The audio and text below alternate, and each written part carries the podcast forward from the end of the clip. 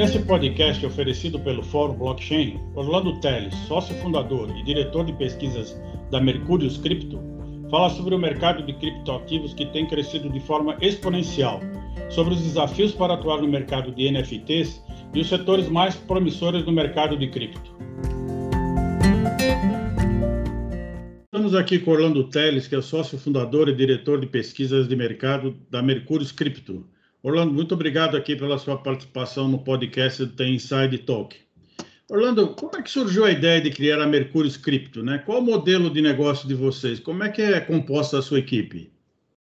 legal, primeiro prazer aí estar tá, é, batendo papo com você, Claudinei, batendo papo com, com a audiência da Tay Talks. É, falando um pouco da, da Mercúrios, né? A ideia da Mercury surgiu em 2017 para 2018, então acho que assim como praticamente todo mundo que entrou no mercado de cripto provavelmente ou entrou em 17, quando estava ali o Bitcoin batendo os 20 mil dólares, ou agora, né, em 2021, nesse, nessa última ciclo de alta, o Bitcoin passando de 60 mil dólares. Então a gente vê, inclusive, de certa forma, algumas algumas outras empresas que tiveram histórias similares nisso, né, no momento de ingresso no mercado de cripto. E no nosso caso específico, nasceu muito numa ideia de criar uma empresa focada 100% em estudar, compreender o mercado de criptomoedas e conseguir né, ajudar as pessoas a investirem nesse mercado, que é um mercado tão disruptivo, de uma forma visando longo prazo, de uma forma através de fundamentos, assim como a gente já vê que existe né, no mercado tradicional, só que agora com esse mesmo profissionalismo, essa mesma visão no mercado de criptomoedas. Então, a Mercúrio, se eu fosse classificar, né, ela seria justamente uma uma casa de research, né, de pesquisa 100% especializada em criptoativos. Então, a gente construiu ao longo do tempo uma metodologia própria de análise, estudo e gestão dentro dessa dinâmica. É, é, você fala que é uma casa de pesquisa em criptoativos, né? Como é que você desenvolve essas atividades? Quais são as pesquisas, quais as metodologias? Como é que você desenvolve o trabalho de realização dessas pesquisas? Pô, bem legal, né? Então, é, muito do estudo do mercado de criptoativos, ele acaba sendo um pouco diferente do mercado tradicional. No mercado tradicional, normalmente a gente tem empresas listadas em bolsas, e ali você tem ali os informativos, né, contáveis, etc., todo aquele processo de relação com o investidor, que acaba condensando ali as informações de uma forma mais simplificada para você encontrar, e naturalmente você também tem a parte de análise macro, etc., do mercado tradicional, que aí vão variar algumas das fontes. No caso do mercado de criptoativos, o que, que a gente faz? A gente faz um processo similar ao que se tem no mercado tradicional, então de entrar em contato com o time de desenvolvedores, os criadores dos protocolos, além, evidentemente, de estudar é, tudo que é informado em relação àqueles protocolos. Então, normalmente você tem ali blogs, você tem os próprios códigos, normalmente abertos, entre outras informações de atualização. O que a gente faz é compreender como tudo isso está sendo feito e qual vai ser o impacto do ponto de vista de investimento naqueles ativos, né? Então, o que uma determinada atualização, uma determinada mudança em um cenário macroeconômico vai é, inferir no preço de um determinado criptoativo. E, em cima disso, a gente consegue é, criar teses de investimento e tomar melhores decisões para esse mercado. O mercado de criptoativos né, tem crescido de forma exponencial. Né? Nos últimos anos, o setor bateu a marca de 3 trilhões de dólares em market, cap em novembro de 2021. Como é que avalia essa explosão de mercado dos, do criptoativo? Né? Com essas inúmeras opções que existem no mercado. Hoje, eu creio que a quantidade de novas moedas que surgiram foi muito grande, né? Então, como é que você consegue navegar nesse mar de oportunidades? Não, perfeito. É, isso é muito legal porque realmente a gente vê um crescimento muito grande nos últimos anos no mercado de criptoativos. Então, como você comentou perfeitamente, né, há, alguns meses atrás a gente atingiu a marca dos 3 é, trilhões de dólares de valor de mercado. É um número extremamente expressivo se a gente para para pensar do que em 2019, 2020 o mercado de criptoativos ali não tinha nem 200 bilhões, é, 200 bilhões de dólares de tamanho de mercado. Então a gente está falando de um crescimento ali de 10 vezes, em alguns ativos até um patamar de às vezes 15, 20 vezes de, valo, de valor em coisa de 2, 3 anos. E aí é muito simples né, a pergunta, pô, então o mercado crescendo tanto deve ser extremamente difícil né, a gente encontrar boas oportunidades de investimento, e de fato é uma verdade. E aí entra um pouco a, a importância da gente estudar e compreender o porquê os ativos se valorizam. Então, por exemplo, quando a gente pensa em um ativo como o Bitcoin, que talvez seja o criptoativo que a maior parte das pessoas conhece aqui, é, qual que é a lógica do Bitcoin? Ah, o Bitcoin vem numa dinâmica de reserva de valor, ele é escasso digitalmente, etc. Então a gente acaba tendo uma noção de para que, que as pessoas gostariam de ter Bitcoins na sua carteira. Seria ali muito na linha de ah, ser um ativo de proteção contra uma eventual crise, ser um ativo ali é, diversificador de carteira, entre outras pontas. Só que aí quando você vai olhando outros ativos, principalmente ativos mais recentes que estão surgindo, eles começam a criar outras funcionalidades. Então, a gente tem, por exemplo, hoje aplicações bem similares a corretoras do mercado tradicional. A gente tem aplicações bem similares a bancos com formatos de empréstimo de forma descentralizada. E todos esses pontos, todos esses setores, a gente pode investir e vão ter protocolos que vão desempenhar melhor ou pior essa função. E aí nisso a gente vai avaliar muito a questão da construção desse protocolo, o time por trás desse protocolo, os seus produtos, e aí fazer uma avaliação que até vai lembrar um pouco a avaliação de uma empresa. Então é dessa forma que eu acredito que você consiga aproveitar e extrair o máximo do valor desse mercado, né? Compreendendo tudo que vem surgindo nesse mercado, quais são as suas aplicações e naturalmente qual é a sua utilidade. E a partir da visão de coisas que têm uma utilidade mais elevada, é entendendo que protocolos podem despontar, que protocolos que vão capturar o valor dessas inovações. E na sua experiência, né, quais os indicadores que o investidor deve levar em conta para escolher o investimento? Né? Como criar uma carteira perfeita? Pô, uma pergunta excelente, né? E aí, primeiro, eu acho que a gente vamos dar um passo para falar de investimento de modo geral. Acho que a primeira coisa que é fundamental qualquer investidor é ele entender muito bem qual que é o risco que ele está disposto a tomar e também se ele entende no ativo, no mercado que ele está investindo. Então, uma coisa que eu vejo muito comum entre as pessoas que entram no mercado de criptoativos é que elas começam a investir em Bitcoin, Ethereum, ou até mesmo em algumas meme coins, como Dogecoin, Shiba, sem saber o motivo pelo qual ela está investindo naquilo, o porquê esses ativos se valorizariam, ou qualquer coisa nesse aspecto. E isso tudo está atrelado realmente à questão de não compreensão né, do que seria aquele mercado, de não entender o que é aquele mercado. Então, acredito que o primeiro passo para qualquer investidor que deseja ingressar no mercado de criptoativo e montar uma boa carteira nesse segmento é a compreensão desse mercado. Então, entender por que esse mercado faz sentido, por que se investe nesse mercado. A partir desse momento, aí eu acredito que entra um pouco a questão dos estudos de cada ativo específico. Então, entender, por exemplo, a estrutura que está por trás desse mercado, que é a blockchain, entender, no caso do ativo específico, como a blockchain daquele ativo funciona, entender como está sendo a métrica de usuários, adoção, entre outras pontas. Em cima de tudo isso, construir uma tese de investimento, que é justamente você pegar e falar, ok, dado que esse ativo possui uma finalidade XPTO, eu vou investir nisso porque eu acredito que essa finalidade vai se elevar em tantos por cento, de tal forma, e aí por isso eu estou alocando por um determinado período de tempo. É, parece uma coisa relativamente simples, mas a grande maioria dos investidores não fazem isso. E por que isso é tão importante? Primeiro, porque evita que você invista em ativos ruins, e nos momentos né, que o mercado ali tiver sua irracionalidade, nos momentos que o mercado cai, etc., você saberá se o mercado ali ele só está ficando mais barato e pode despertar uma outra oportunidade do ponto de vista de investimento, ou se ele está, de fato, é, precificando um fato negativo daquele ativo, algo nesse aspecto. E aí, naturalmente, você vai ter que rever essa tese de investimento. Um dos maiores destaques do ano, em 2021, foi o mundo do blockchain games, né?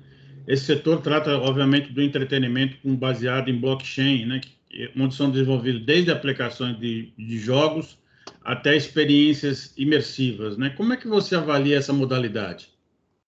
Bem legal. É, o Blockchain Game, sem sombra de dúvidas, foi um dos principais destaques do ano de 2021. E eu gosto muito desse segmento porque ele traz é, de forma muito nítida a ideia de Web 3.0, né, que seria uma nova internet. Então, até para explicar esse segmento e um pouco do que eu acredito para o futuro dele, eu acho que é legal a gente dar um passo atrás e entender exatamente essa ideia do blockchain games, do play to earn e do Web 3.0. Então, primeiro vamos pegar o conceito de Web 3, né? O que, que seria o Web 3.0? Então, é, quando a gente iniciou a internet, a gente tinha ali aquela visão de Web 1.0, que aquela visão né, de sites ali que basicamente eles não carregavam tantas funcionalidades para o usuário, eram, eram páginas em que você tinha ali algum, alguns catálogos, algumas informações, etc. e a gente vê a evolução dessa internet, principalmente ali na década de 2010, quando a gente começa ali as primeiras é, mídias sociais. Então, a gente entra no conceito de Web 2.0, que é o conceito que a gente vive até hoje, que é da interação do usuário. Então, os usuários produzem o próprio conteúdo, interagem, etc., e é o mundo que a gente está acostumado agora. E qual que é um ponto interessante aqui desse conceito? É que muito do valor da Web 2.0 está atrelado aos próprios usuários. Então, hoje, quem está escutando a gente, muito possivelmente, além da plataforma que está oferecendo né, a experiência do usuário, você tem outros fatores, como, por exemplo, o conteúdo que a gente está disponibilizando para vocês, que vocês enxergam valor, e por isso a gente está agregando valor para essa plataforma. A Web 3.0 vem numa dinâmica de remunerar todos os elos dessa, dessa dinâmica. Então, seria a internet de valor em que também o produtor de conteúdo, o usuário final, recebesse tanto sua remuneração quanto tivesse sua privacidade preservada. E nisso entra a questão do blockchain games, porque o blockchain games se destacou tanto no ano de 2021, muito por conta de um game conhecido como X Infinity, e desse game ele criou um conceito que chama muita atenção e inclusive desperta muita curiosidade nas pessoas, que é o play to earn, que em resumo é você consegue jogar o jogo, se divertir e ainda ganhar dinheiro com isso. E como isso é possível, né? Porque eles pegam um conceito que a gente já tem, é muito comum na indústria de games, que é o free to play. Então você joga de graça.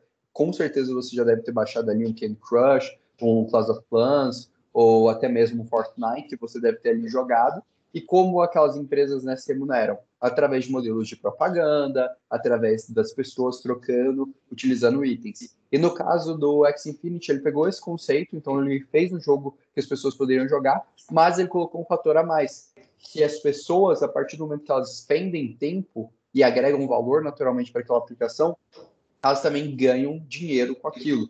E isso é primeiro feito através de um token de utilidade daquele game que depois pode ser convertidos em itens, e esses itens, por estar naquele universo blockchain, podem ser operados e naturalmente serem convertidos é, tanto em criptoativos quanto também moeda fiduciária. E muitas pessoas viram um valor muito grande nessa dinâmica, que nada mais é né, de uma adaptação desse free-to-play, em que parte né, do valor gerado pela empresa não vai 100% por intermediador, mas uma parte vai justamente para os usuários, e isso cresceu muito essa indústria de blockchain games. Então, eu acho que, primeiro, a gente teve uma prova de conceito muito clara, que isso faz sentido, a gente realmente conseguiu ver um game que fez isso, e agora eu acredito que para 22 a gente deve ver diversos outros modelos de jogos tentando criar um pouco essa dinâmica, construindo mais infraestrutura. A gente teve uma entrada muito forte de capital institucional dentro desse segmento, e isso é, deve impactar para os próximos anos na consolidação desse mercado e no futuro, talvez até mesmo numa expansão ainda maior.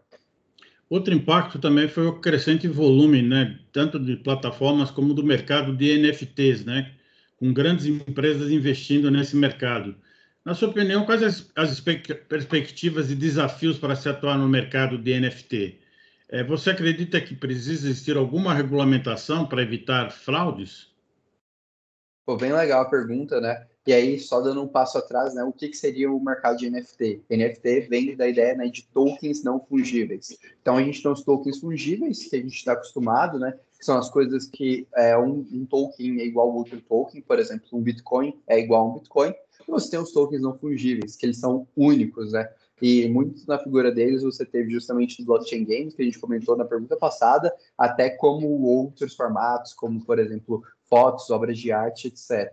E aí, entrando nessa indústria, é, o que eu acho legal? Primeiro, entender que ela realmente passou por um momento de hype, não teve muita coisa que se valorizou muito, que não fazia muito sentido ter a sua valorização, mas no final do dia, ela é uma indústria é, muito similar à indústria da arte, à indústria dos colecionáveis. Então, o que vai gerar valor para aquilo, né? Naturalmente, você construir uma base de fãs, uma base de pessoas que gosta daquilo, que coleciona aquilo, que vê é, e constrói uma identificação naquilo.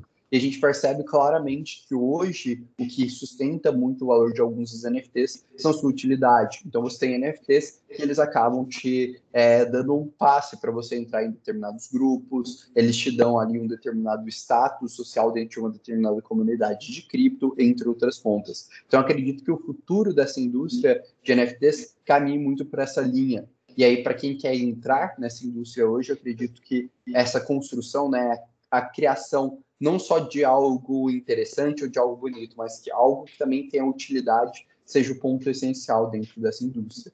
Agora, falando um pouco de regulamentação, eu acredito que assim como qualquer indústria que se torna grande, se torna relevante, ela também abre margem para golpes, abre margem para simetrias, para é, casos, né, por exemplo, de manipulação, entre outras pontas, que inclusive a gente viu ao longo de 2021 nessa indústria, que é a indústria dos NFTs, e, naturalmente, precisa desse processo regulatório mas eu acho que é um processo regulatório que precisa de muito diálogo, muita compreensão do modelo de negócio, até mesmo para não inviabilizar a ideia de NFTs. Então, acho que isso vai vir com o tempo, vai vir com o amadurecimento da indústria e, no final do dia, até se torna uma coisa positiva, porque vai dar mais segurança jurídica para que as pessoas consigam aproveitar mais esse mercado, naturalmente ingressar mais capital e ingressar mais usuários. Outra, eu li um artigo que você escreveu, né, que você fala que outro setor que começou a se destacar foi o mercado de plataformas cross-chain e para-chains, né? Você também fala na plataforma Polkadot. Você pode explicar melhor do que se trata? Ficou bem legal, né, a pergunta. Então, acho que isso até a gente pode voltar um pouco na ideia que as, normalmente as pessoas têm uma ideia, né, de criptomoeda, né? Então, muito atrelada à visão de moeda. Então, ah, meio de pagamento, etc. E a grande verdade é que essa indústria mudou muito, principalmente desde os anos de 2017. Então, hoje a gente tem muito a visão é, de, primeiro, plataformas de contratos inteligentes, que basicamente ali seriam blockchains que serviriam como base para a gente desenvolver inúmeras aplicações, desde plataformas de trocas, plataformas de empréstimos, etc. Então, literalmente seria ali, imagine uma, uma, uma grande uma grande internet em que você pode construir o que você quiser em cima ali daquela internet. Então, se você sabe programar, você pode, por exemplo, desenvolver um site que aquele site faz empréstimos, que aquele site faz alguma outra coisa. Isso dali, no final do dia, seria uma plataforma de contratos inteligentes. E a gente viu esse setor se destacar muito, né? Então, a gente viu ativos, por exemplo, como Ethereum, Solana, Avalanche, que foram nessa dinâmica, e isso criou uma questão muito interessante, que é a necessidade dessas blockchains se comunicarem, porque hoje as blockchains elas funcionam quase como se fossem ilhas, né?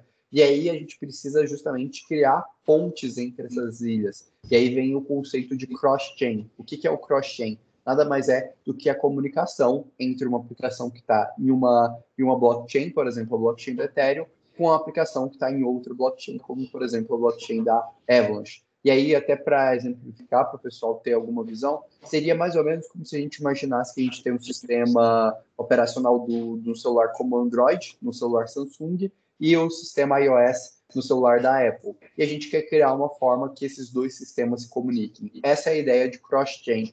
E aí, junto com isso, a gente teve a criação de plataformas né, que visam ali criar é, a comunicação entre múltiplas blockchains e também blockchains customizadas. Entre o principal exemplo disso, a gente tem a Polkadot. O que é a Polkadot? Ela é justamente uma plataforma que ela serve como base para a criação de blockchains. Essas blockchains da Polkadot elas são conhecidas como parachains. E o que, que elas têm de diferente, por exemplo, de uma blockchain como a Ethereum, de uma blockchain como a Solana? Que no caso específico, elas compartilham da segurança do ecossistema da Polkadot e elas podem ser 100% customizadas. Então, você tem toda essa dinâmica de customização dentro dos seus blockchains. E aí, é legal porque isso cria, né, justamente uma visão que é diferente do que algumas pessoas acreditam, que a gente vai ter uma única blockchain ou um único criptoativo, e esse criptoativo concentrará ali todo o valor ou toda a importância do mercado de cripto na verdade, a gente tende a ter vários criptoativos espalhados e esses criptoativos se comunicando entre si através de aplicações cross-chain e também ter aí cada vez mais blockchains mais especializadas, porque quanto mais especializada uma blockchain para uma determinada aplicação, mais eficiente ela se torna, naturalmente mais interessante ela pode se tornar. Essa é uma das principais propostas de valor, inclusive, da, da Polkadot, como você comentou. O Gartner soltou uma pesquisa recente que diz que as moedas digitais serão primariamente usadas por organizações em pagamento, gestão e reserva de valor e para alavancar a capacidade de promover investimentos de alto rendimento disponível em aplicações de financiamento descentralizado, né, o DeFi. Como é que você avalia o interesse do mercado corporativo pelos criptoativos? Ele pode, de fato, ser uma reserva de valor para as organizações? Haja visto que ela tem uma grande volatilidade, né, as moedas virtuais, né? É, esse é um ponto, um ponto bem legal, né? Eu acho que primeiro a gente precisa fazer algumas reflexões, especialmente sobre o ano de 2020 e 2021. A gente teve um evento que é basicamente um evento que a gente nunca imaginou que aconteceria na história, que foi a pandemia. E a pandemia, ela fez e forçou a gente num processo muito rápido de digitalização. Tem um estudo muito legal da ARK Invest, que é um dos principais é, fundos de investimento em inovação é, da atualidade, que ele mostra que hoje cerca de 30% do tempo que a gente despende é online. E a tendência é que a gente chegue até 50% do nosso tempo é, online em 2030. O que, que isso significa? Basicamente, que a gente está fazendo um processo de migração de muitas das coisas que a gente está acostumado, de aplicações, etc., do mundo é, físico para o mundo digital. E qual que é uma das principais pontas né, para a gente conseguir é, capturar valor nas coisas quando a gente pensa no mundo digital? É a construção do conceito de escassez digital. E a construção do conceito de escassez digital é justamente o que é, cria hoje o, o valor da, das criptomoedas. Então, por que as criptomoedas são ativos que chamam tanta atenção, que são tão interessantes? Porque além de ser, estarem no formato de blockchain, que é auditável, é fácil, é transparente, e serem 100% digitais, elas também são, elas conseguem criar essa característica de escassez digital. E porque quando a gente pensa, né, justamente na ideia de reserva de valor, isso começa a se tornar tão interessante? Porque aí é justamente algo que a gente consegue auditar, a gente consegue saber todo aquele processo dentro do mundo digital que é de fato escasso, então aquilo ali consegue preservar seu valor. Então, por isso, essa tese de longo prazo das criptomoedas, que à medida que a gente tem adoção, a gente entra fluxo de capital no mercado, a gente reduz volatilidade, a gente começa o processo regulatório, que também estabiliza mais esse mercado, e aí a gente começa a pensar justamente por, ok, dado que isso surgiu, por que isso surgiu, qual é a aplicação desse aspecto? E aí a gente pode, inclusive, ver essa questão da reserva de valor. Mas eu acho que o grande ponto de se compreender do valor dos criptoativos de modo geral, e aí eu não excluo só a ideia de aplicação de reserva de valor, mas inúmeras outras ideias, desde, por exemplo, de construção de identidade digital, desde construção de modelos de negócio 100% digitais, é esse processo de digitalização que a gente vive. Cada vez mais a gente vai precisar da questão da escassez digital na nossa vida. E as criptomoedas conseguem justamente fazer isso de uma forma auditável, simples e transparente. E isso, naturalmente, tem seu valor agregado e possivelmente vai criar inúmeras aplicações dentro desse ecossistema. Falando em regulamentação, né, a SEC norte-americana estuda a regulamentação do mercado cripto, né, em particular das finanças descentralizadas. Né? Aqui no Brasil, a Câmara dos Deputados aprovou o PL 2303-2015, que trata da regulamentação do setor de criptomoedas, né, que foi agora para o Senado e aguarda aprovação no Senado. É, na sua opinião, como é que você vê essas iniciativas? Eu acredito que todo mercado que cresce, ele vai crescer a um ponto dele ser necessariamente regulado. Isso é um fato. Então, acho que a primeira coisa, e isso acaba até gerando alguns conflitos dentro da, da comunidade do mercado de criptomoedas, especialmente os mais maximalistas, que tem aquela visão mais, é, vamos dizer assim, filosófica e libertária dos criptoativos como algo que não teria intervenção estatal, entre outras pontas, é que a regulação ela vai existir, independente se a gente queira ou não queira em relação ao mercado de criptomoedas. Isso é um fato. Dado que isso é um fato, como essa regulação, né, ela pode ser mais positiva possível para esse mercado. Eu acredito que é construindo segurança jurídica para a gente ter é, as pessoas é, comum, comuns que não é, estão habituadas dentro desse mercado, ingressando nesse mercado, e também construindo a segurança para que a gente tenha aporte de grandes institucionais para criar infraestrutura para esse mercado.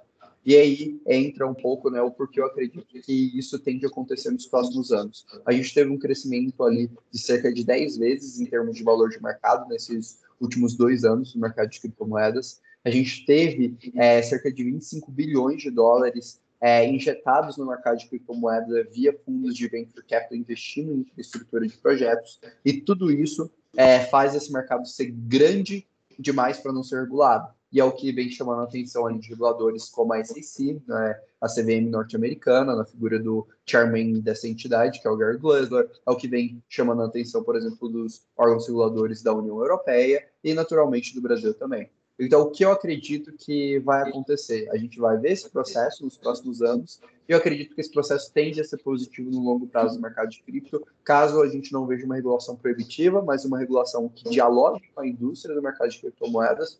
E aí, os players que estão é, abertos a esse processo regulatório, eles tendem, primeiro, a construir mais segurança jurídica, o que faz que eles tenham a tendência de receber mais capital dos investidores institucionais. Isso constrói infraestrutura, facilita a experiência do usuário, a estabilidade de protocolos e, naturalmente, se traduz no futuro na entrada de novos usuários, que vai gerar receita e, por fim, gerar valorização. Então, eu vejo com bons olhos a questão regulatória, desde que ela não seja feita de uma forma proibitiva. E, para mim, o como estão sendo as posturas hoje dos principais reguladores do mundo, eu não vejo que vai ser, no caso, uma regulação proibitiva, mas sim uma regulação bem comunicativa com o mercado de criptomoedas. Então, acho que é um cenário mais positivo para esse mercado. É um cenário que vai acontecer, quer a gente queira, quer a gente não queira, o mercado de cripto vai ser regulado.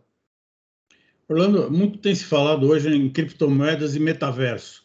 Qual a sua opinião sobre as perspectivas da combinação dessas tecnologias, né? Como é que você vê o futuro do metaverso? Quais são as oportunidades para os investidores?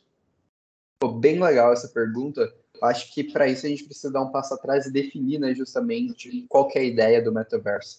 Eu acho legal porque as pessoas elas têm a visão que o metaverso é basicamente a gente colocar um óculos de realidade virtual e a gente está numa realidade e está interagindo com aquela realidade de forma é, a que ela seja o mais próximo possível da realidade que a gente está acostumado aqui, né? E isso para mim é uma visão um pouco equivocada do metaverso, porque o que eu acredito que venha a ser o metaverso, para mim qualquer definição do metaverso, é um ambiente realmente de realidade imersiva, que é justa, justamente essa visão, né? A gente se imergir dentro de uma dinâmica, mas que tenha é, duas características principais: a interação social é, de forma recorrente e a questão da interação econômica. Então a gente tem que estar imersivo tanto do, da questão da interação social quanto da interação econômica. Eu gosto muito quando eu estou comentando sobre metaverso de usar um exemplo que é o filme Jogador Número 1, acredito que algumas pessoas já devem ter assistido. E qual que é, e eu recomendo, inclusive, para quem quiser entender a ideia de metaverso, assistir esse filme. E qual que é a ideia desse filme? Basicamente era um jogo em que as pessoas entravam, né, com seus óculos de realidade virtual, e todo o enredo do filme é sobre como o protagonista ele tenta salvar aquele mundo, para que aquele mundo continue sendo justo, que as pessoas continuem interagindo de forma interessante, que ele seja viável, econômico, que ele não se torne apenas propaganda e apenas algo que não faça sentido. E para mim, aquilo traduz muito justamente essa questão do metaverso, que o metaverso ele é muito mais sobre economia e sobre interação social do que necessariamente sobre uma, uma realidade fidedigna ao que a gente vive hoje, uma realidade 100% imersiva. Então, quando eu avalio o metaverso, eu avalio muito essas duas questões, né, social e econômica. E por isso que eu vejo um valor muito grande na ideia de blockchain, porque como a gente já comentou né, no início dessa conversa, principalmente no, na linha da questão da unicidade digital e desse processo de digitalização que a gente vive de forma muito recorrente, é, acaba que para a gente construir essa estrutura econômica de forma interessante, a gente vai precisar da questão da escassez digital para construir moeda, para construir itens, para construir valor. E para a gente criar essa questão de interação social, a gente vai precisar de um sistema transparente e que inspire confiança para que os usuários continuem jogando e continuem ali é, tendo cada vez mais imersão social dentro daquela dinâmica. E aí nisso eu vejo um valor muito grande no que o mercado de cripto consegue oferecer por isso que eu estaria ali de olho, sim, é, em, em, aplicações né, em blockchain envolvendo o metaverso. Se eu fosse destacar uma aplicação para o pessoal é, estudar um pouco mais, se aprofundar um pouco mais, eu destacaria ali o game The Sandbox, que é uma aplicação é, de metaverso descentralizada. Ele lembra bastante a estrutura de um game é, tradicional que é o Roblox, em que você consegue criar minigames, você consegue criar mundos virtuais, experiências é, virtuais e, inclusive, as pessoas que criam essas experiências são remuneradas pelo próprio jogo. E aí a gente já viu diversos players do mercado tradicional fechando parceria com esse game específico. A gente viu é, um grande aporte de investidores institucionais. Então, eu fosse ali comentar de um ativo para as pessoas estudarem, se aprofundarem, naturalmente, eu comentaria ali justamente sobre o The Sandbox nesse segmento específico de metaverse. Outra, outra pesquisa divulgada aqui pela Visa né, mostra que a criptomoeda, os criptoativos estão deixando de ser um nicho. Né?